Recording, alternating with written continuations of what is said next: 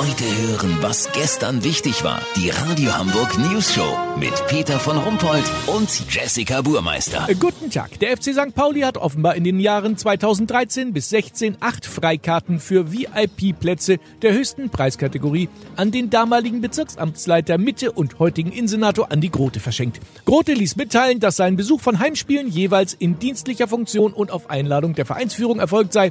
Er habe repräsentative Aufgaben wie Wertschätzung und Unterstützung, Präsenz und Ansprechbarkeit und allgemeine Kontaktpflege wahrgenommen. Also keine Vorteilsnahme oder gar Bestechung. Wirklich nicht. Das fragen wir noch selber. Herr Grote! Hallo! Herr Grote, repräsentative Aufgaben wie Wertschätzung und Unterstützung, wie müssen wir uns das vorstellen? Haben Sie ein St. Pauli-Fähnchen geschwenkt? Natürlich. Und gegrölt. St. Pauli! St. Pauli! Verstehe. Kommen wir zu Präsenz und Ansprechbarkeit. Äh, was verstehen Sie darunter? Also trotz Freibier und Korn war ich zu jeder Zeit ansprechbar. Das kann man vom Polizeipräsidenten nicht sagen. Ach, der hatte ja auch Freikarten bekommen, stimmt. Ach, streichen Sie das mal mit dem Polizeipräsidenten. So voll war alle auch wieder nicht. Ja, na klar, alles nachvollziehbar. Aber Sie können schon verstehen, dass die Leute stutzig werden, wenn sie hören, dass alleine ihre VIP-Tickets 1700 Euro wert waren. Das war ganz normales bedrucktes Papier.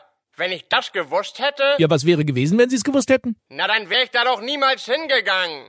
Dann hätte ich die doch bei eBay verditscht. Ah, Ach so, ja, natürlich. Dumm von mir. Vielen Dank, Andi Grote. Kurznachrichten mit Jessica Burmeister. Gesellschaft. Hamburger Zukunftsforscher Horst Opaschowski glaubt, dass die Deutschen immer einsamer und aggressiver werden. Das brüllte der 78-jährige Soziologe in seinem Einzelzimmer seiner Pflegekraft entgegen. Zurück in die Zukunft. Großbritanniens Premierminister Boris Johnson will Gott bitten, die Zeit bis zu dem Zeitpunkt zurückzudrehen, bevor die Briten der EU beigetreten sind.